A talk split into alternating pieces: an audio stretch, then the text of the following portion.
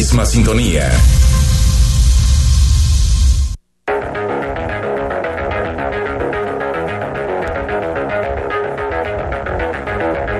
Escuchas imagen. Escuchas Imagen Radio.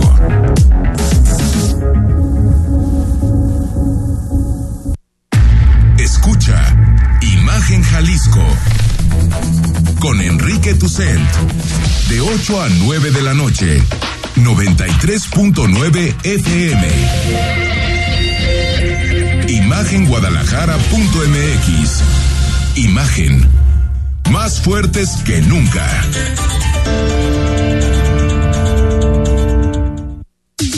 Twitter. Arroba Imagen Radio GDL Imagen. Más fuertes que nunca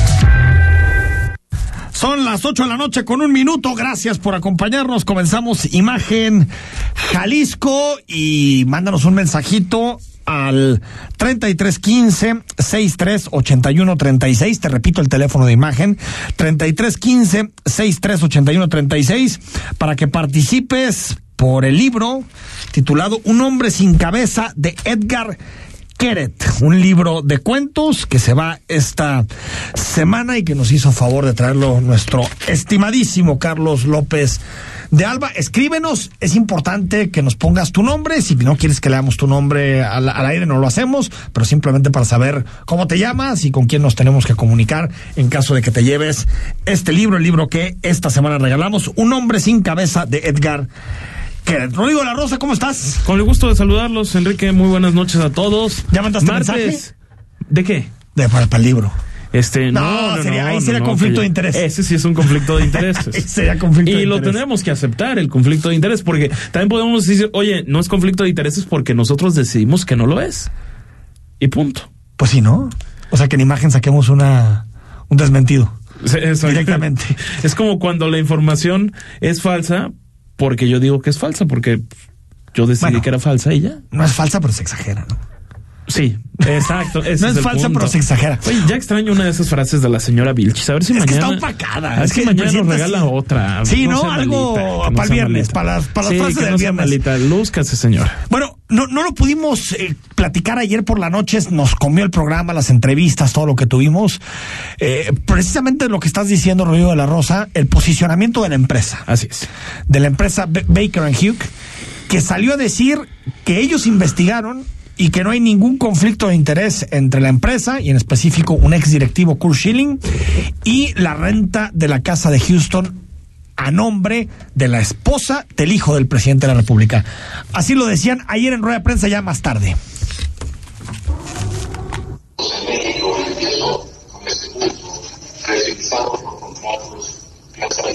que y les puedo decir que no encontramos ningún conflicto de interés, nada irregular, ah, y totalmente de acuerdo con las leyes mexicanas y las prácticas.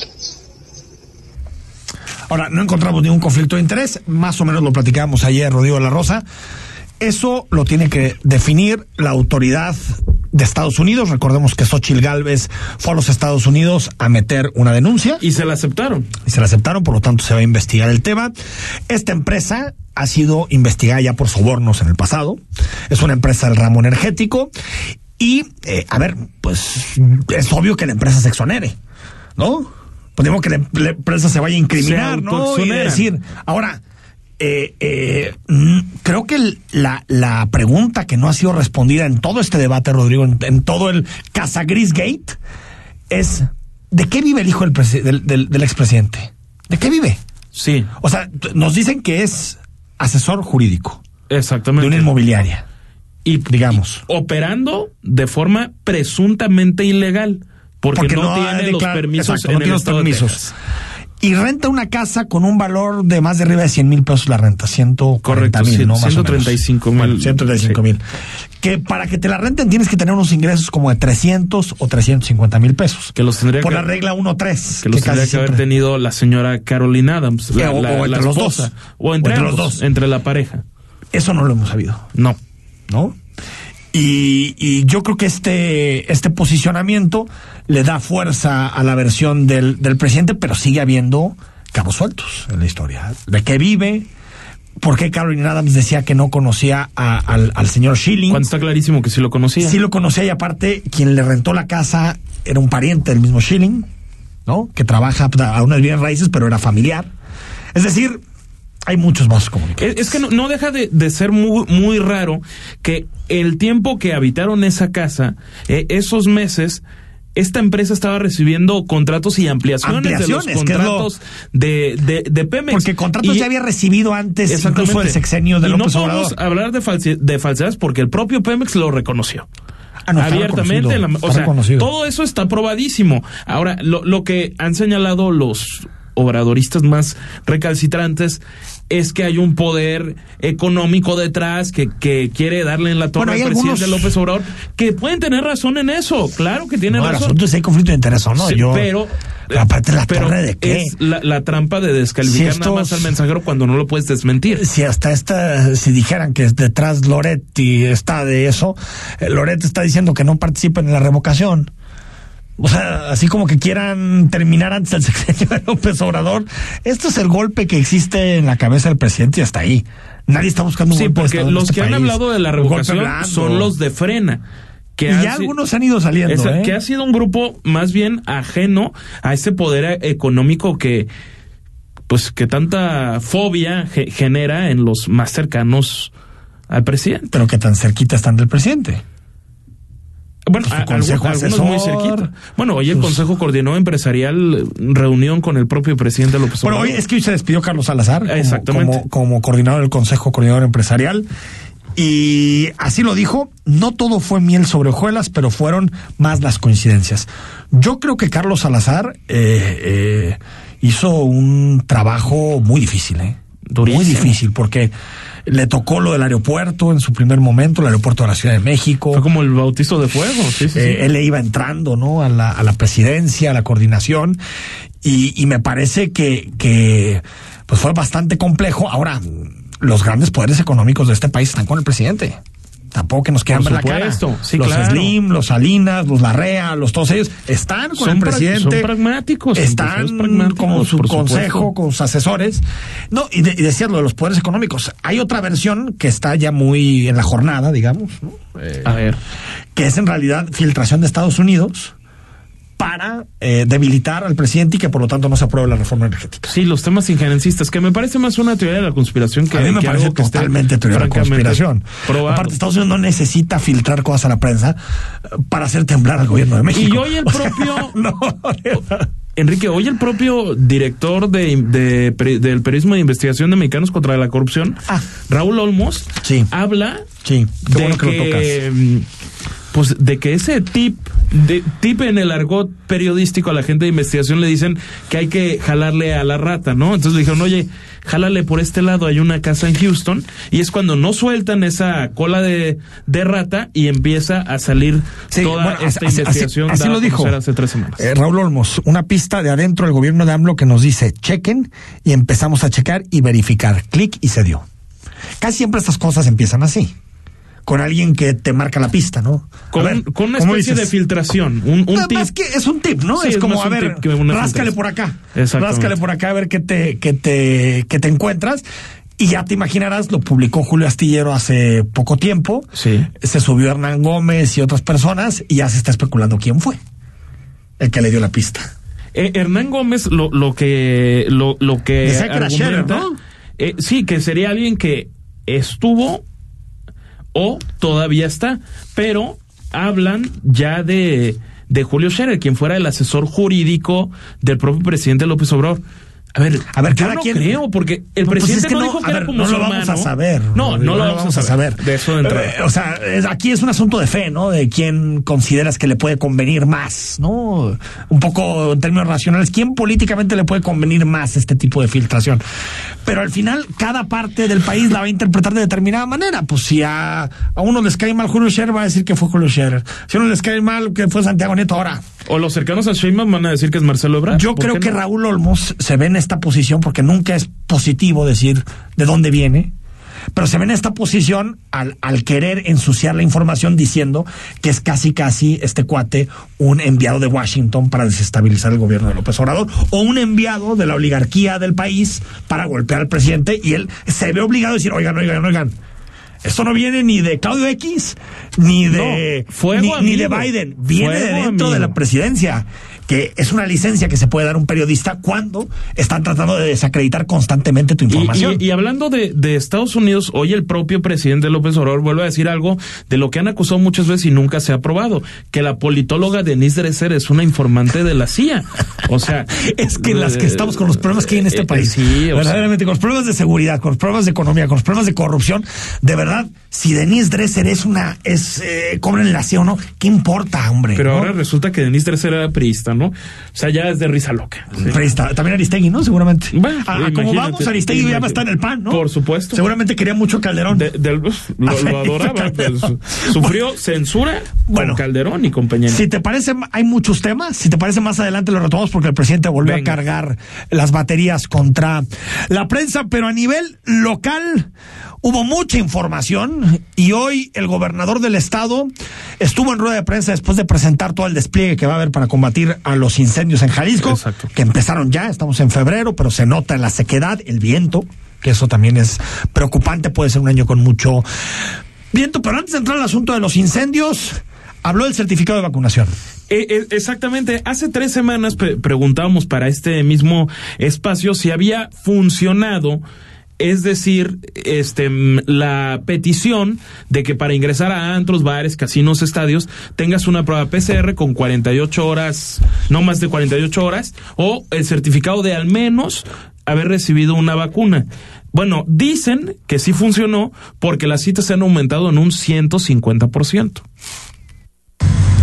Eh, las 10 semanas previas al anuncio de la obligación, a la medida esta de la obligación del certificado de vacunación, eh, la solicitud de eh, citas para vacunación era de 101.700 dosis por semana, 101.000 dosis.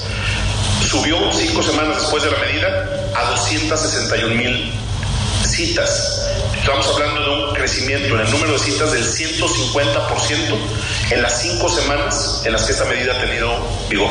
Entonces yo creo que eso pues es una buena señal o una señal o un indicador, perdón, de que la medida tuvo el efecto que buscábamos. Pues veremos los datos al final, en qué concluye. Siempre es bueno que se incentive la vacunación. Sí, por supuesto. Pero, o sea, lo que, lo que dice el gobernador es que, eh, por un ejemplo, en números llanos, antes se pedían 10 citas y ahora se piden 25 citas. A raíz Ese es el 150%. de que de alguna forma no se, Se empezó a pedir el certificado. pero sí algo se empezó a exigir más la, Bueno, la sí hubo una caída, ¿no? De la demanda de vacunación poco antes de. de- Sí, de- la- las- yo diría de la ola que llegó de Omicron, hubo una caída, y me acuerdo que aquí lo conversábamos, de que la gente ya no estaba pidiendo citas de vacunación. Eso, ¿no? ese- sí, No veías sé. los módulos No enseñó datos, ¿verdad? No, no, no como tal, de hecho lo- los pidió ahí a una de las personas que, que, que lo apoyan y fue como se basó a dar esa, esa información. A ver, seguramente tienen el dato sólido. Lo buscaremos. Buscaremos, por eso también nos, nos, nos faltó ayer la secretaria de Turismo también que nos tenía que dar un- unos datos y la, la- la vamos a buscar.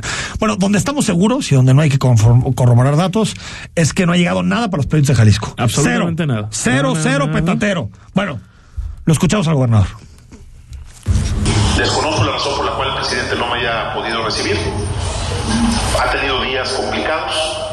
Este, eh, pero yo voy a seguir insistiendo. O sea, eh, te digo que todavía ayer hablé con el secretario de Gobernación y estoy, pues, este, dándoles lata para que me agenden rápido. No, no, pues no puedo decir de otra forma, como lo dices tú, es correcto. Es decir, a mí sí me parece que nos están dando largas pero no es darle largas al gobernador, es darle largas a nuestro Estado en temas muy importantes para Jalisco. Pues lo dijimos aquí, habían estado las negociaciones, el, el gobernador había dicho que, que el acuerdo estaba firme con el presidente. Primera señal negativa en el presupuesto, nada para Peribús, nada para las carreteras para Vallarta. Línea la- cuatro, tema Cero para la línea 4, cero para el Zapotillo, cero También para todos los proyectos estratégicos. Pero aquí estuvo, no sé si te acuerdas, eh, Rodrigo, estuvo el jefe de gabinete y nos dijo, "Eh, es que eso va a venir en el Fondo Nacional de Infraestructura, el famoso Fomadín, Fonadín. Pero pues estamos en ya rozando marzo y nada de Fonadín, ¿eh? Sí, y, y ya escucharon la parte que dice el gobernador. Que no lo recibe. Y que el presidente ha tenido semanas complicadas. Sí, sí se nota. Sí, en eso, eso, eso sí no es fake news. Eso, eso, está clarísimo, que ha tenido semanas complicadas. este, mm, la Universidad de Guadalajara, Enrique. ¿Qué pasó? A ver, la Auditoría Superior de la Federación señala que el 98% de las compras que hace la, la UDG las adjudica de forma directa. 98. 98%. Y entonces el gobernador, pues digamos que con más calma, pero aprovechó para nuevamente tirarle a la Universidad de Guadalajara. Si les parece, lo escuchamos y después la respuesta que dio la propia Casa de Estudios. Guadalajara, pues claro que llama la atención. Hemos pedido ya una revisión a detalle de esta recomendación que hace eh, la Auditoría Superior.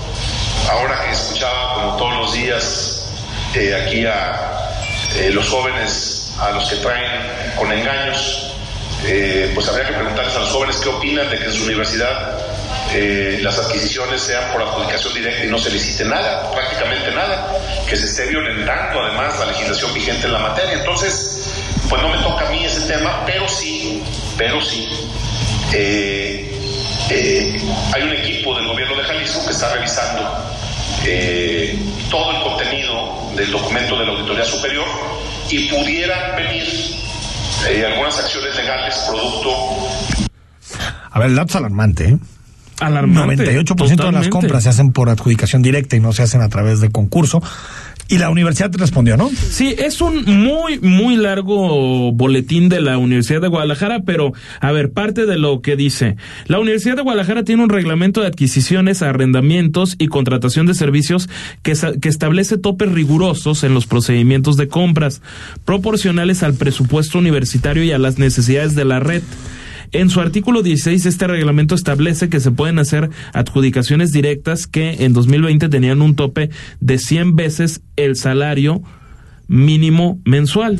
Dicen también, es importante destacar que debido a su modelo descentralizado, la universidad distribuye sus recursos en centros universitarios y preparatorias, quienes realizan de manera independiente Pero a ver, el dato del el 98 pago de bienes y servicios. ¿Dice algo el dato del 98? no está desmentido en este boletín de la Universidad de Guadalajara. O sea, el dato de la Auditoría Superior de la Federación es que el 98% de las compras de la Universidad de Guadalajara son a través de adquisición directa, Exactamente. adjudicación. Porque y, Y la universidad lo que dice es que se los permite la ley, y no lo niegan. pero no niega la cifra, no, No, niega el dato no la niegan 98%. y, y la ley, según lo que lo que hemos podido investigar, tampoco lo permite, Enrique. Ese ese es el tema y, y lo demás. monto depende, ¿no? Tiene que ver con el claro, monto. tiene que ver con el monto, pero el, el tema es que yo yo creo que la la universidad, a ver, es normal que tenga una carga política este mensaje y que critiquen fuertemente al gobierno del estado, legítimamente, pero creo que en esencia el tema no es criticar al No, no viene del gobierno del Estado, viene en de la este caso. Superior de la Federación. Es una es un tema que viene independiente al propio gobierno estatal y el gobierno estatal lo que hace entre este pleito que vive con la universidad, pues es como restregárselos en la cara. Ahí está, ¿no? Ahí está el dato. Ahí está el dato para recordártelo. Bueno, vamos a ir al corte. Cuando regresemos hablamos sobre el conflicto en Ucrania y más adelante, pues sigue, sigue todo el tema relacionado con la Casa Gris. Hoy contra Aristegui el presidente. Aristegui respondió también. Sí, y ¿no? qué bueno. Respondió, dio su versión de los hechos, pero ya son tres semanas y cuatro días y el presidente de la República no logra salir del tema. Es No. sin duda la crisis más importante de su gobierno, sin duda. Oh, yo en un momento lo comparaba con el culiacanazo, pero creo que es mucho más grave que el culiacanazo. Del Culiacanazo salió mejor librado. Yo creo que duró menos, ¿no? Duró mucho menos. O sea, fue un golpe duro a su credibilidad, pero creo que no días. tiene nada que ver con esto. Y también el presidente de la República se fue contra Ted Cruz después sus- de, sus declaraciones y dice que de fondo lo que hay es una disputa por la nación. Al corte hablamos de Ucrania y seguimos con toda la agenda local y nacional. El análisis político. A la voz de Enrique Tucent. En Imagen Jalisco. Regresamos. Este 10 de 10 de abril participaremos en el ejercicio de revocación de mandato. Para cuidarnos, el INE implementará protocolos sanitarios en todas las casillas. Debemos usar cubrebocas y respetar la sana distancia. Nos aplicarán gel antibacterial. Solo tú tocarás tu INE, la marcarán y te colocarán tinta indeleble. Si quieres, puedes traer tu propia pluma o utilizar el marcador del INE. El ejercicio de revocación de mandato va y va muy bien. Este 10 de abril participa y celebremos nuestra democracia. ¿Mi INE? Nos une.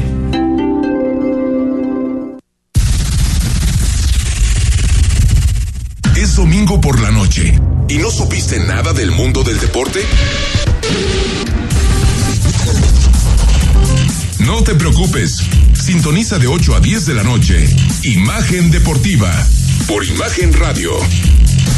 Poniendo a México en la misma sintonía. La información puede llegar dividida en tracks. Contar historias que generan distintas atmósferas y forman parte de un momento de nuestra vida. Te presentamos el disco de la semana con Mariana H. Todos los domingos a las 16 horas. Imagen Radio. Tan grande como la información. Poniendo a México en la misma sintonía.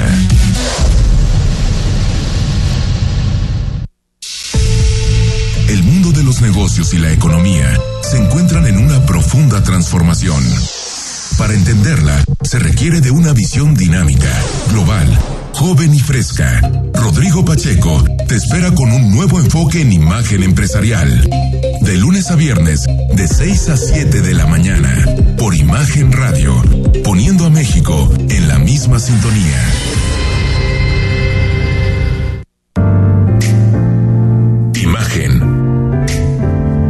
Sonido. Sintonía.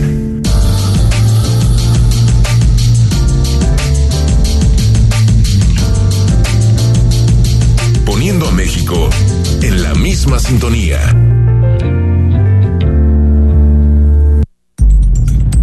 Estás escuchando Imagen Jalisco con Enrique Tucen. Facebook, Imagen Radio Guadalajara. Imagen, más fuertes que nunca. 8 de la noche con 22 minutos. Escríbenos. Gracias por continuar con nosotros. 33 15 63 81 36 es el teléfono de imagen para llevarse un hombre sin cabeza de Edgar Keret. Próximo viernes decidimos a través de vías democráticas. ¿Quién La se lo lleva? democracia, por sobre las Democracia, ¿no? El sorteo. El sorteo. La catafixia Nada morenista, más. ¿no? Digamos. Sí, bueno, morenista, no sé. O hacemos una encuesta También puede para ser. definir. Pues para ahora sí se lo lleva. Tú decís. También sabes que estaría bueno A ver. que después nos haga Dylan un ranking de quiénes son los que más escriben. Un poco de mérito. Ah, esa, No, me late. no estaría mal, Y porque hay algunos que escriben y que todos la los días. sea entre esos, entre, los que más escriben. Entre los que más escriben. Entre los más fieles radioescuchas. Totalmente, totalmente Venga. de acuerdo. Vamos ahí a meterle una modificación. Vamos a conversar esta noche unos minutos sobre lo que está sucediendo en la frontera de Ucrania y lo que puede ser o no una invasión de Rusia a, a- a- a Ucrania, a un país vecino. Y lo queremos hacer con Aarón Villarruel, él es profesor investigador de la Universidad de Guadalajara, en específico del Departamento de Estudios Internacionales, que aparte es mi alma mater, entonces me da muchísimo gusto decirlo así. Gracias. Querido Aarón, ¿cómo estás? Muy bien, Enrique, con el gusto de siempre. Oye, a ver, eh, platícanos un poco en dónde estamos ahorita parados. Si quieres, empecemos en el presente, después vamos un poco a ver de dónde venimos. Pero, ¿qué tan, qué tan probable es que Rusia invada Ucrania en los próximos días? Claro, muchas gracias. Comenzando con la primera parte de la pregunta, lo que está ocurriendo es a raíz de la declaración del reconocimiento de la independencia de las repúblicas populares de Donetsk y Luhansk en el este de Ucrania, obviamente se infringen principios básicos de las relaciones internacionales como la soberanía, la integridad territorial, y esto ha provocado, por supuesto, muchísimas preocupaciones en materia de seguridad, tanto para Europa como para Estados Unidos eh, y también a los países vecinos, ¿no? Por otro lado, también hay que recordar eh, ahí tiene antecedentes importantes. Por ejemplo, 2013, que fue esta serie de protestas para derrocar a, a Víctor Yanukovych, este presidente que era soportado por Rusia, para acercar más el país hacia Europa, Occidente. A Ucrania. Exactamente. Y a, a Ucrania, exactamente. Y terminó, por supuesto, en la anexión en 2014 de Crimea, territorialmente, pero también con la autoproclamación de estas eh, repúblicas de la región del Donbass. ¿Qué ocurre también? Pues el, se firma el llamado Protocolo de Minsk, donde se media a través de Rusia las relaciones entre Kiev y estas repúblicas y se da un impas. Con esta declaración entonces se rompe este protocolo de Minsk y se reformula la necesidad por una arquitectura de seguridad en el continente. Ahora, lo que dijo ayer, eh, Aaron, lo que dijo Putin es, eh, eh, reconocemos estas dos repúblicas, Donetsk y Luhansk, las reconocemos como repúblicas independientes, no rusas, ¿no? No. Sino no. vamos a ir a protegerlas. Sí, no vamos a ir a protegerlas. Las O sea, reconocemos como países como independientes, países independientes. Claro. Y eh, eh, eso supone que tengas que movilizar tropas para proteger este territorio. En ese momento, en términos reales, ya está invadiendo Ucrania, porque estas dos repúblicas, si bien Rusia las reconoce, a nivel internacional no están reconocidas, están reconocidas como parte integral de Ucrania. Claro, totalmente. Y eso es, que, ah, es algo muy importante para señalar. Lo que ocurrió en 2014 sí fue una anexión territorial La de la población, sí, de, de Crimea hacia, ah, hacia Rusia. Y aquí lo que está ocurriendo es reconocer la independencia de dos entidades, que no es la primera vez que ocurre. Por ejemplo, en 2008 lo- ocurrió Osetia, también con ¿no? Abjasia y el norte de Osetia. Sí.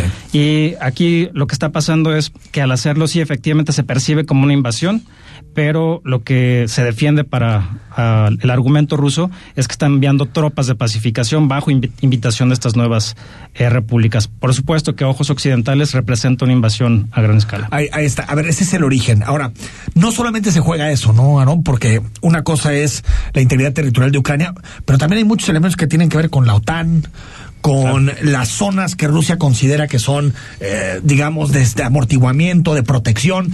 ¿Qué más está en juego en, en esto? Y también se ha hablado mucho de si hay o no una alianza chino-sino-rusa en, en, en, en el tema de Ucrania. Claro, y esa es una muy buena pregunta porque, como comentábamos al inicio, una forma también de poder observar el antecedente es incluso con el fin de la Guerra Fría, porque a raíz del colapso de la Unión Soviética muere el Pacto de Varsovia, esta alianza militar que pues, era utilizada para contener a la OTAN, que era la contraparte occidental. Se necesitaron nuevas estructuras de seguridad, hubo oportunidades, sin embargo, Estados Unidos aprovechó la oportunidad para poder ah, presionar y afianzar su victoria hegemónica y a pesar de que en 1970 promete no solamente desmantelar la OTAN, la mantiene y la expande hacia el este. Entonces es una amenaza existencial para Rusia, como bien acabas de decir, Rusia define su seguridad no solamente en términos de sus fronteras territoriales, sino con lo que se llaman el Near Abroad en inglés, o básicamente el espacio postsoviético, y mientras más se acerca a Occidente, no solamente política, sino militarmente, representa una amenaza de la cual se debe defender la OTAN. Entonces, aquí las interpretaciones que yo veo como posibles es que, por un lado, Moscú está elevando los elementos en juego para obtener concesiones por parte de Europa, o por el otro lado está buscando el Kremlin un pretexto para poder invadir militarmente Ucrania, como ya se está alineando por el momento. Es decir, eh, Moscú siente que el hecho de que la OTAN pueda llegar a Ucrania es un riesgo a la seguridad de, su país. No es un riesgo a la seguridad de, Rusia.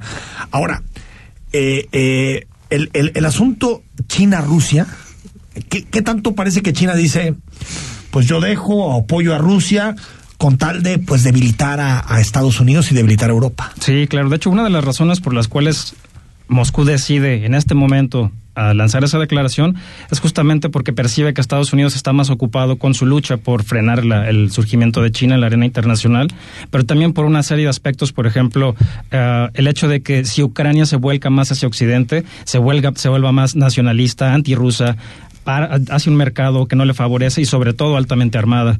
Por el otro lado, eh, ayer mismo en la reunión de emergencia del Consejo de Seguridad, dentro de la declaración del representante de la República Popular China, como parte de su discurso, están sí apelando los principios de la autodeterminación, pero no en ningún momento hace alusión a algún tipo de alianza que pueda ah, intervenir en el status quo. Y algo muy importante también, depende también de el, la- el crecimiento que pueda tener de manera interna en el consumo de energéticos, que puede tener también su mercado directamente. Porque aparte Ucrania es muy vulnerable, ¿no? Sí, sí, Ya totalmente. pasó, sí fue en 2008 también, ¿no? Cuando cerró Sí, el, el gas eh, Rusia en a medio invierno. Sí. Imagínate, ¿no? Si aquí nos da frío, imagínate allá en, a menos 20, menos no, no, no. 25, rollo de la rosa.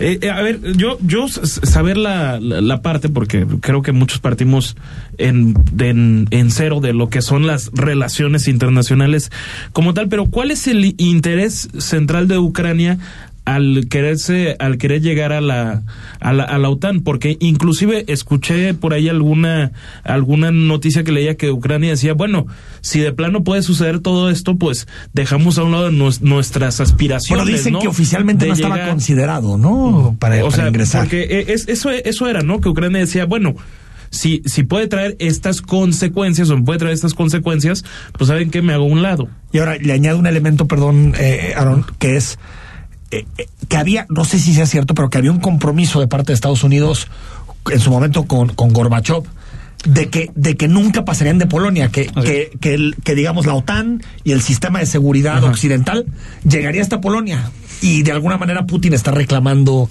ese compromiso. Así es, es correcto. Sí, por un lado, lo que está peleando en términos de relaciones internacionales Ucrania en este momento es su existencia. O sea, el hecho de que reconozca una entidad vecina que parte de tu territorio ya no te pertenece es una... Bueno, es que ayer. Putin dijo que Ucrania era una ficción. Sí, que no merecía Así dijo, existir. era O una ficción. Rusia parte de eso, de que Ucrania sería como una república ficticia. Ficta- así lo cual. dijo, así lo Sí, dijo, sí, así fue, lo dijo. Fue parte del, del discurso y por lo tanto representa un- una importante una importante bastión para ellos. Lo que ocurrió también es en 2008, el, sí se ha tenido acercamientos, incluso Ucrania, Georgia y otras repúblicas, Moldavia, y aquí eh, la intención es poder contener este avance o esta a a este alargamiento de la OTAN hacia el este.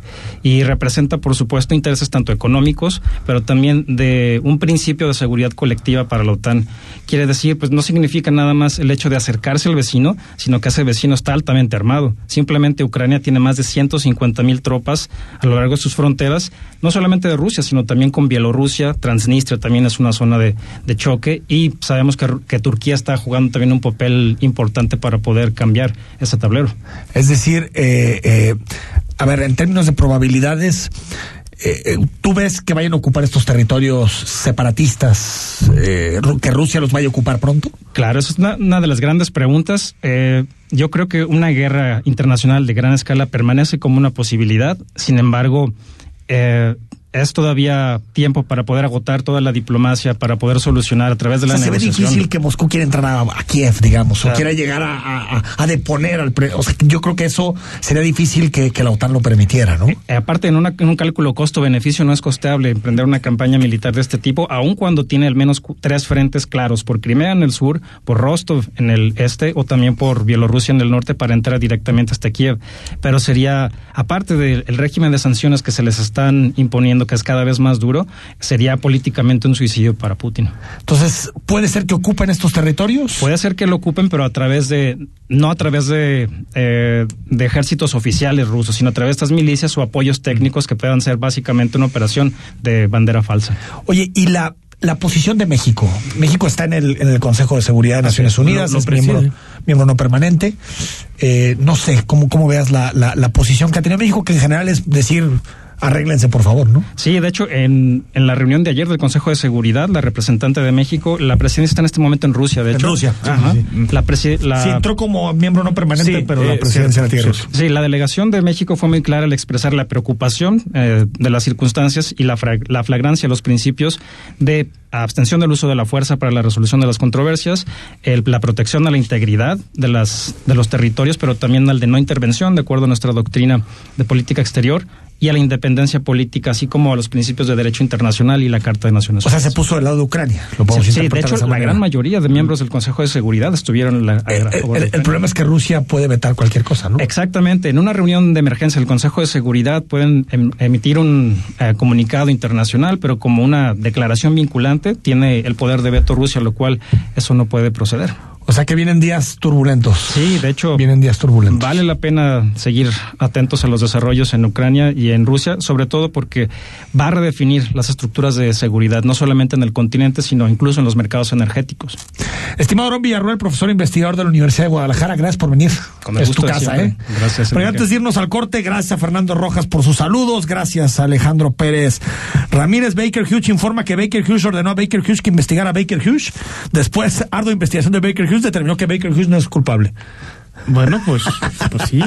Tienes razón, ¿no? Más o Así menos está haciendo Alejandro Pérez. 2.0. Fabián González, gracias a Nelson Federico por tu mensaje, Guillermo Martínez, Luis Martínez, a todos los que nos escriben para participar en el libro. Vamos al corte y seguimos. Noche de martes en imagen. El análisis político. A la voz de Enrique Tucent. En Imagen Jalisco. Regresamos. Porque quiero a mi ciudad, pago mi predial en línea y desde la app. Paga también en autopago y tiendas.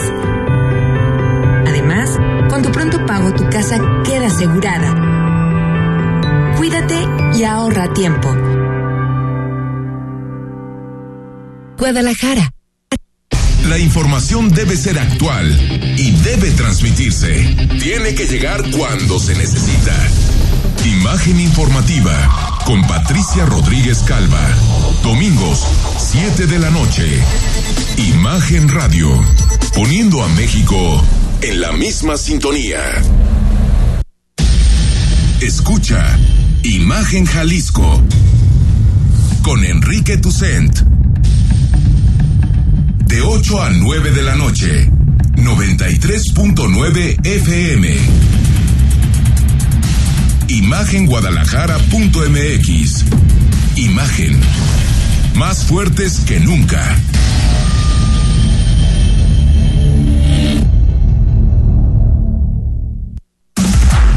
Imagen Radio, ahora para todo México.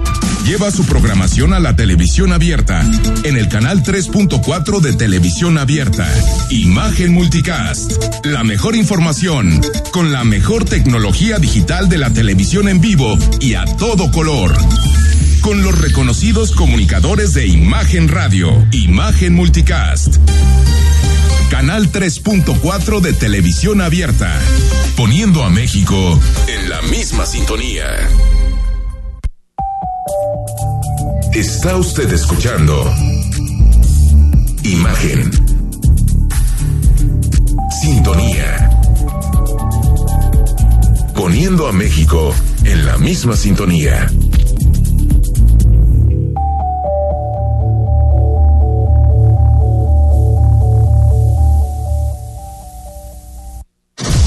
Las voces más importantes del análisis político en Jalisco, en un espacio para comentar, reflexionar y polemizar sobre los temas de tendencia a nivel local, nacional e internacional. Imagen, más fuerte que nunca. Estás escuchando Imagen Jalisco con Enrique Tucent. YouTube. Imagen Radio Guadalajara. Imagen. Más fuertes que nunca. Estamos de regreso, gracias. Son las 8 de la noche con 37 minutos. Gracias por seguir conectados con nosotros. Bueno, el comentario de hoy, Rodrigo de la Rosa, de nuestro estimado Álvaro López, arroba el cerebro habla en, en Twitter. Sugerente. Y síganlo, ¿eh? Síganlo. A mí se me hace un tipo de, de, de, de esas pocas voces que le dan matices, moderadas, ¿no? Ahorita como están las cosas, ¿no? Uno agradece. Sí, Uno caray, agradece. Los matices nunca están de más. Y habla de las redes sociales. Y cómo las redes sociales, pues son una gran revolución que nos está fanatizando. Ya lo vemos todos los días. Cotidianamente. No, cotidianamente. No, no, bueno. Y se van creando círculos, burbujas ideológicas, donde la gente piensa que todo el mundo piensa igual que ellos. Si te parece, lo escuchamos. Que la izquierda es perfecta y que la derecha es terrible. O, al revés, ¿no? Sí, al, final, uno piensa que en redes sociales pues sigue a mucha gente. No, sigues más o menos a los que piensan como tú. Esa es la bronca. Y eso genera comunidades bastante cerradas. Escuchamos a Álvaro López y seguimos con toda la información. Las redes sociales tienen al mundo en una encrucijada. Es bien sabido que los cambios tecnológicos suelen generar grandes cambios en las estructuras políticas, sociales y económicas.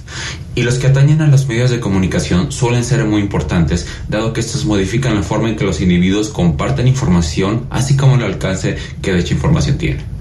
Por ejemplo, la imprenta facilitó el cisma en la Iglesia Católica y fue clave para la transición de la Edad Media a la Edad Moderna Ilustrada. ¿O qué decir de la radio? Y la importancia que tuvo en los regímenes totalitarios como los de la Alemania nazi, la Italia fascista o la Unión Soviética. No cabe duda que Internet es una de las revoluciones tecnológicas más profundas de nuestra historia y es de esperar que tenga un impacto en las estructuras sociales. Internet, a diferencia de muchos otros fenómenos, es una tecnología líquida que no termina por tomar una forma definitoria. Y son justamente las redes sociales las que están provocando los mayores vaivenes. Hoy cualquier persona puede expresar lo que sea sin que existan filtros como si ocurría con los medios tradicionales, lo cual hace que discursos que antes estaban marginados como aquellos extremistas o los discursos antivacunas, por poner un ejemplo, pueden tener un alcance mayor. No solo eso, de acuerdo con muchas investigaciones, y como bien explican Er- Ernesto Calvo y Natalia Aruguete en su libro llamado Fake News, Trolls y otros encantos, las redes sociales, dada su estructura de negocio, tienden a crear burbujas ideológicas, donde la gente se expone ante quienes piensan como ellos. Además, el hecho de que el usuario vea solamente un aspecto de las personas en redes hace que se dé un mayor permiso para agredir a otra persona sin que eso sea un problema. No está claro que las redes sociales sean las causantes de la polarización ideológica en nuestros tiempos, pero existe bastante evidencia que señala que las redes sí amplifican dicha polarización. Este es un tema muy importante por las implicaciones que puede tener para la organización social en un futuro e incluso para el futuro de la democracia. Hoy se debate si las redes sociales deberían sufrir ciertas regulaciones, si la libertad de expresión debería ser absoluta o si aquellas voces que puedan ser consideradas peligrosas o potencialmente dañinas deberían ser censuradas. Muchas gracias. Pues ahí está. Gracias Álvaro López por los comentarios. López Gatel hoy habló de que la curva de contagios hoy en la mañanera está a la baja. ¿Es cierto? Está a la baja. Perfecto. Están disminuyendo los, los contagios, también las hospitalizaciones. Las muertes parece que se va esta ola. Ojalá haya sido la última. Esperemos. Dice esperemos que se va la, la pandemia en abril, ¿eh? Sí. A bueno, ver, Lemus se nos disfraza de charro, de atlista, de ¿qué más? De, de atlista, de charro. De Chiva también, ¿no? En de alguna Chiva, ocasión. de- también Y ahora de Chiva, epidemiólogo. de epidemiólogo. Y ahora de epidemiólogo, ¿no? Diciéndonos Y es que en abril. de Guadalapopa. ¿no? O sea, no, no, no. No, Sí, cierto. cualquiera. De la presidencia municipal de. Guadalajara. Bueno, ojalá tenga razón. Ojalá tenga razón y en abril. sí. Le pegó lo del Atlas, ¿eh? Si le pega lo de la pandemia, ya está un poquito más, más grandecito el asunto. Bueno, López Gatel habló de la vacunación a niñas y niños. Hay que recordar que el gobierno de México ha sido totalmente eh, falto de receptividad a la hora de hablar de la vacunación a los niños. Parece que cual. no, que no es ninguna. No, es que es increíble que Gatel esté molesto por eso. Sí, sí, le molesta. O sea, Aparte, dice, bueno, de, de milagro no dijo que era un golpe de Estado o algo así. Eh, bueno, ya sabes que así empezó el asunto de los medicamentos. Es que todo ya es golpista para estos cuates. Todo, cualquier información es golpista, ¿no? Para cualquiera cercano al Palacio es Nacional. golpista, o sea, golpismo. golpes blandos o no sé cómo le llaman, pero que son golpes. Esta persona que me tiene bloqueado en, en Twitter, ¿Quién? don Epigmenio Ibarra. ¿Te tiene bloqueado? Sí, no, Rodrigo, no sé. pues ¿qué le dijiste? Es que a la fecha no sé. Me, me encantaría saber qué hice para, para no ser grato en esa, en esa Tal vez como pero- tú no recibes contratos del gobierno de México de Pero- 250 millones por hacer producciones, pues dijo, no vale la pena seguir Eh, este él, cuate. eh, puede ser. ¿No? pero él- Bueno, él- contratos, era un préstamo. Era un Era, préstamo. era un préstamo. Era un préstamo No, de y, 250 y a ver, millones. y también le han condonado Bueno, impuestos. vamos a escuchar a Gatel, porque sí, si no nos no, vamos a ir al sí, monte. venga, venga. Escuchamos a Gatel. Nunca hemos tenido resistencia u oposición a proteger a nadie. Nos interesa que todos, todas estén protegidos. Pero efectivamente la distorsión que se ha hecho en los medios, y desafortunadamente a veces eso crea un cerco informativo y la población se confunde porque le dan información falsa, torcida, distorsionada, nos quieren hacer aparecer como que somos Herodes casi, que no queremos a los niñas y niños. Eso es absurdo, eso no tiene ningún sentido. Lo que no tiene ningún sentido es que no se dé una fecha de cuándo se empiezan a vacunar a las niñas y a los niños. Y lo que tampoco tiene sentido es que nos digan que tenemos cientos de millones de vacunas, que tenemos cubierto de aquí a 2047, que nunca va a faltar una vacuna, pero que a los que somos padres de hijos que tienen 5, 6, 7, 8 años, no nos den un horizonte para poder vacunarlos. Los que sí queremos vacunarlos. Exactamente. Oye, Rodrigo, yo entiendo que hay gente que diga, para mí, compro esto de que no tienen riesgo y no los vacuno. Yo no haría Pero eso. aquí tenemos a un secretario de salud antivacunas. Antivacunas con sus nietos, ¿no? Con sus Ima- nietos que no le imagínate recomendaban. nada más. Y, y, y, y en este tema tan fácil, tan sencillo, que es que López Gatel de fecha y diga los niños se van a vacunar tal día. Y se acaba la grilla. Es que, Rodrigo, todo esto que dice desinformación, eh, falsos rumores, todo ese tipo de cosas, pero ¿qué hay de falso en eso? Si el gobierno de México no quiere, no quiere vacunar a los niños, ¿qué hay de falso en eso? Sí, esa- no, ¿No? no, y en, en Twitter lo, lo compartí en mi cuenta arroba Rodrigo de la R7, el, el doc Carlos Alonso, que le mandamos un, un saludo, de, decía o, o compartía la publicación de, de, de, de una página del, del gobierno de los Estados Unidos donde un médico explica claramente por qué es necesario vacunar a los pequeños. Pues sí, Ahí para que le chequen. Métele son- la idea. Es un minuto de video. Métele no la idea a López Gatel. Métele la idea a. López Gatel. Bueno, y también el presidente de la República estuvo en un otro día de furia. Un día más de furia. Se enojó. Furia, furia, furia. Sí, el presidente de la República. Yo no entiendo. Si él dice que el asunto está cerrado, pues que lo cierre. ¿eh? Digo, todos tenemos Ahora- dudas sobre el tema de la Casa Gris, pero que lo cierre. Pero eso, eh, o sea, hab- hablas de que no se ha podido sacudir de eso. ¿No será que se podría empezar a sacudir más si dejara de hablar de Pues es que es lo que no entiendo. Digo, por, eso te digo que parece de pronto como. ¿Cuánto ganan los periodistas? Sí, tema de prioridad nacional, ¿no? Prioridad nacional. ¿Cuánto gana Loret? Queremos saber, Loret, cuánto gana. y Jorge Ramos. Para que nos dé envidia, ¿no? Bueno, Ciro Gómez Leiva, o sea, Aparte, Jorge, de otro país, ¿verdad? eh, en otro país. Y tenemos a ver los de la BBC cuánto ganan, Sí, ¿no? Esos. Bueno, eh, se fue contra Ted Cruz y le dijo, Ted Cruz es un metiche que está auspiciando la discordia.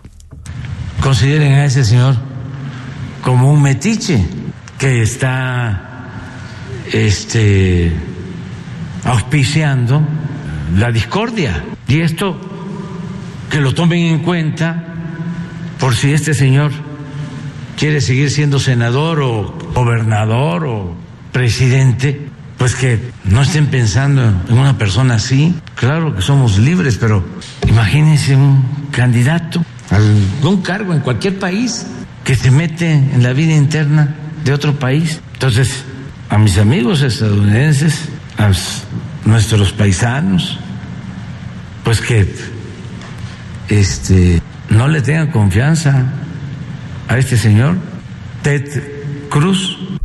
Bueno, Ted Cruz ha tenido una trayectoria muy polémica en Estados Unidos, es un tipo controversial, con posturas muy ortodoxas en algunos temas, como la migración. Pero Rodrigo de la Rosa, lo que dijo, tiene toda la razón. Sí. O sea, es que no, una cosa es. Por supuesto. Porque, eh, siempre el presidente utiliza este argumento ad hominem, que es antes de descalificar o antes de desmentir los dichos, descalifica a la persona. Es en Sí, todo, ¿eh? eh, En todo. en todo, O sea, sean todo. periodistas, sea la oposición, sea una empresa, descalifica a la persona. Es raro que haya desmentidos y es que no. muchas descalificaciones. O sea, a las se va personas. directamente. O sea, Ted. Cruz es tal, no le crean. A ver, mejor di si lo que dice y lo que estás haciendo con un periodista en México es verdad o no. Eso Y- no y- significa que Ted Cruz sea un paladín de la democracia. ya, ya lo, ya dijimos. Sí, claro. Ted Cruz es un seguidor de Trump Tal- y es un tipo cual. impresentable. Pero una cosa es eso y otra cosa es que lo que diga es verdad o mentira. Ah, sí. Y lo que dice en ese sentido es que está utilizando el poder presidencial contra un periodista. Por cierto, como sí usaba. Trump. Sí. Y que en este país están muriendo periodistas y que en Estados Unidos dicen estar preocupados. Hoy lo dijo al menos el, el secretario de Estado de los Estados Unidos, que están preocupados por lo que está sucediendo con el tema de los periodistas. No todo, eh, eh, Rodrigo, es grilla política. También puede haber debates serios. Por ejemplo, dice el presidente que detrás de todo lo que está sucediendo, lo que hay es una disputa por la nación. ni siquiera es un asunto personal o periodístico, es una disputa por la nación. A veces eh, se gana el gobierno, pero no el poder. Y aquí sí, es una lucha de poder con dos concepciones distintas. La concepción nuestra es que el poder solo tiene sentido y se convierte en virtud cuando se pone al servicio de los demás. Y la concepción de ellos de poder es distinta es acumular dinero por los medios que sean sin escrúpulos morales de ninguna índole.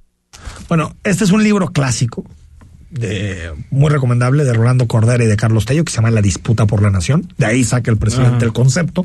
Es un libro clásico. Y, y básicamente lo que dice ese libro es como los neoliberales eh, despojaron a, a- a- a los nacionalistas en los 60, 70 y, y cómo esos proyectos han estado en- en colisión. Yo lo que no entiendo es revelaciones, posibles revelaciones de corrupción. ¿Por qué son una disputa por la nación? Es simple rendición de cuentas.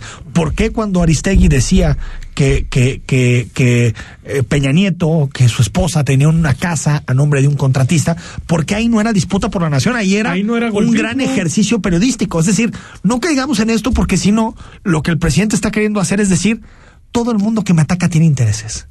No hay nadie legítimo para atacarme. Todos son corruptos del pasado que quieren que vuelva la corrupción a este país como Y sus muy cercanos te dicen lo mismo. Por eso. te lo Pero- replican igualito. Pero lo con que hacen es decir, absurdos. en este país no existe periodismo libre, porque todos tienen un precio y todos eh, operan para ciertos intereses. Y te, es eso. Y te quieren vender en día, eh, Enrique, una, una idea que es profundamente tramposo. Que no había periodismo libre con Vicente Fox. Imagínate nomás. Imagínate. Imagínate. Gate, No, no, este, bueno, total, que no había periodismo libre con Calderón, Mm. que no había periodismo libre con Peña Nieto. Eh, Se inventó La en hipocresía. 2018. Bueno, vamos al corte, regresamos, hablamos del tema de desaparecidos, hablamos también sobre eh, distintos asuntos, por ejemplo, el caso eh, eh, Aristegui y cerramos el programa este martes. El análisis político a la voz de Enrique Tucent en Imagen Jalisco. Regresamos.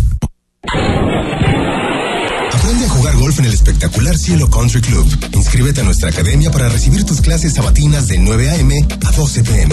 Nuestro profesional de golf guiará tu enseñanza. Llama al 3684-4436, extensión 102 o en www.elcielogolf.com. Porque quiero a mi ciudad, pago mi predial en línea y desde la app. Paga también en autopago y tiendas. Además, con tu pronto pago tu casa queda asegurada. Cuídate y ahorra tiempo. Guadalajara. Mitos y leyendas de la música llegan a través de Imagenología. Todos los domingos a las 17 horas con Tania García. Imagen Radio, poniendo a México en la misma sintonía.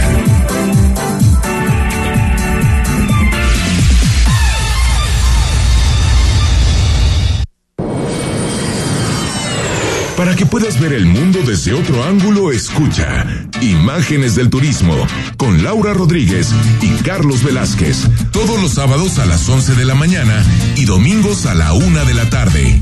La visión del fondo del turismo por Imagen Radio.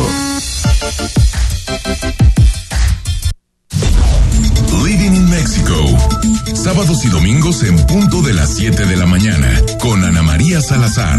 La información precisa de la semana, análisis y entrevistas en un formato diferente, completamente en inglés. Living in Mexico, Saturdays and Sundays at 7 a.m. with Ana María Salazar. Imagen Radio, poniendo a México en la misma sintonía. No te pierdas lo más interesante de la industria activa, todos los sábados a las 10 a.m., con la conducción de Salvador y Casbalceta. Imagen Radio, poniendo a México en la misma sintonía. El análisis, la polémica, lo asombroso, el interés. Todo eso somos. Imagen Radio, poniendo a México en la misma sintonía.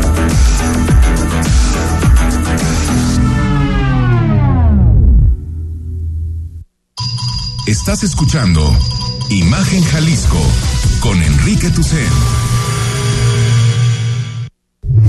Instagram, arroba Imagen Radio GDL. Imagen, más fuertes que nunca. No te quedes sin participar en Imagen Jalisco, un hombre sin cabeza, el libro de Edgar Queret. Escríbenos al 3315 63 81 36. Apúntate y el próximo viernes te decimos quién se lo lleva. Bueno, también polémica por palabras del gobernador relacionadas con los colectivos, o en específico un colectivo. Exactamente. De eh, personas desaparecidas, que es por amor a ellas, ¿no? Sí, bueno, en otros colectivos, pero ¿qué es lo que dijo el, el gobernador? Aseguró que él se ha reunido muchas veces con los colectivos y con familiares de personas desaparecidas que los atiende en su oficina y todo este tema, pero que él nunca lo hace público y que no necesita hacerlo público, que lo hace con muchísimo gusto. Sin embargo, el colectivo por amor a ellos dice, sobre las declaraciones de esta tarde del gobernador queremos resaltar lo siguiente. Reprobamos, reprobamos las descalificaciones que hace a las madres buscadoras. Si las familias están buscando, es porque las autoridades no lo hacen. ¿Pero qué reprobación hizo? No entiendo. se, se lanzó de alguna forma contra un colectivo de personas de Sonora que están aquí en Jalisco. Y entonces, digamos que descalificó de entrada ese trabajo. Esa es parte de la molestia. Y dice, sobre su declaración de que él tiene comunicación directa con las familias y que se reúne periódicamente con ellas, él, ellos dicen que la oficina del gobernador está cerrada para las familias y concluyen con todo esto. Hay que decirlo que mañana va a haber otra búsqueda de, de colectivos Hoy hubo otra por la mañana en diferentes colonias. Estuvieron, me parece, en la zona de Clajumulco de Zúñiga. En fin, eso es lo que manejan estos colectivos que están haciendo, pues se está armando revuelo en Twitter por un tema, pues muy delicado. Sí, sí, sí. y hay que decir que eh, Jalisco tiene un grave problema de desaparecidos, miles de desaparecidos no sé si sea el número uno o no. Esos son datos, eh, también hay muchas entidades que no los recaban que no recaban los sí, datos. Eso, eso también y en Jalisco, en Jalisco creo que se ha sido transparente con los son datos más de 15 y con la información y cada que se sabe una fosa se dice aquí están, es decir, me parece que, que a veces los datos son difíciles de comparar entre entidades Claro. por ese tipo de cosas. Ahora, con las familias de los desaparecidos toda la sensibilidad debe existir. Porque lo que viven las familias de desaparecidos, sus madres, sus padres, es un infierno. Porque la muerte de un hijo o la muerte de una hija puede ser lo peor que te pase. Pero con la muerte y con el cuerpo de tu hijo o de tu hija puedes llegar a descansar o puedes llegar a despedirte. Pero cuando tú nunca sabes qué pasó con la persona que amas, cuando nunca sabes en dónde está su cuerpo, cuando nunca sabes qué le sucedió, es la muerte agónica. Es no poder vivir. Es, uno no se puede ni imaginar lo que debe de sufrir una persona No, es una tragedia cuando hay, alguien desaparecido. Porque eso aniquila todo, eso te genera estar en una angustia, en una incertidumbre constante. Entonces creo que el gobernador tiene que tener toda la sensibilidad del mundo para reunirse todas las veces que sean necesarias con los colectivos desaparecidos, Que no porque es una agenda enemigos, estatal. tienen que ser No, aliados, por supuesto que no. aliados. Y si alguien está interesado en que se resuelvan estos temas, son los colectivos. Pues claro. Son sus hijos, son Pues sus hijas, son sus esposos, son sus esposas. Me parece que es fundamental que, que, que se encamine ese tema y que haya un mejor diálogo entre gobierno y los colectivos que están buscando personas desaparecidas. Rodrigo la Rosa, se nos fue volando. Vámonos, buenas noches a todos. Continúen en imagen con nuestra querida Yuridia Sierra y mañana a las 8 de la noche estamos totalmente en vivo en imagen. Soy Enrique Tucen, que descanses y hasta mañana. Escucha Imagen Jalisco con Enrique Tucent de 8 a 9 de la noche 93.9 FM Imagenguadalajara.mx Imagen más fuertes que nunca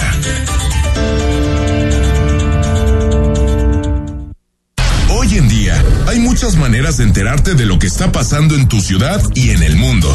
Pero en Imagen Radio hay un programa que solo te habla de lo más. Sintoniza cada sábado a las 18 horas a Carlos Ellis e invitados para conocer lo más de las tendencias, lo más de la música, lo más de la cultura y lo más del estilo de vida. Es lo más. Porque en Imagen Radio no queremos decirte lo que todos pueden decir. Queremos darte lo que tú necesitas.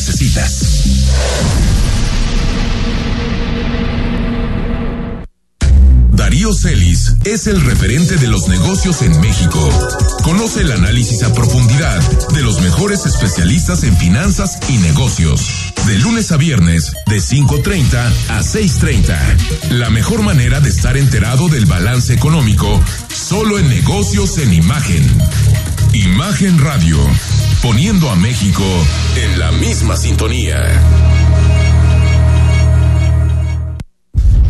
Te invitamos a que nos acompañes todos los sábados a las 9 de la mañana en Mundo Sustentable, haciendo negocios en pro del medio ambiente, con Jaime Salazar, Alberto Larios, Carlos Mendoza y Elías Larios, poniendo a México en la misma sintonía. El sábado, 4 de la tarde, escucha lo mejor de ¿Qué tal Fernanda? Con Fernanda Familiar, la periodista de vida, en Imagen Radio.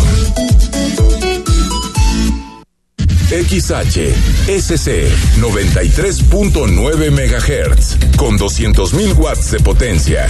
Transmitiendo desde Avenida Rubén Darío 746 tercer piso, Colonia Lomas de Guevara, Guadalajara, Jalisco. Código postal 44657. Imagen. Poniendo a México en la misma sintonía.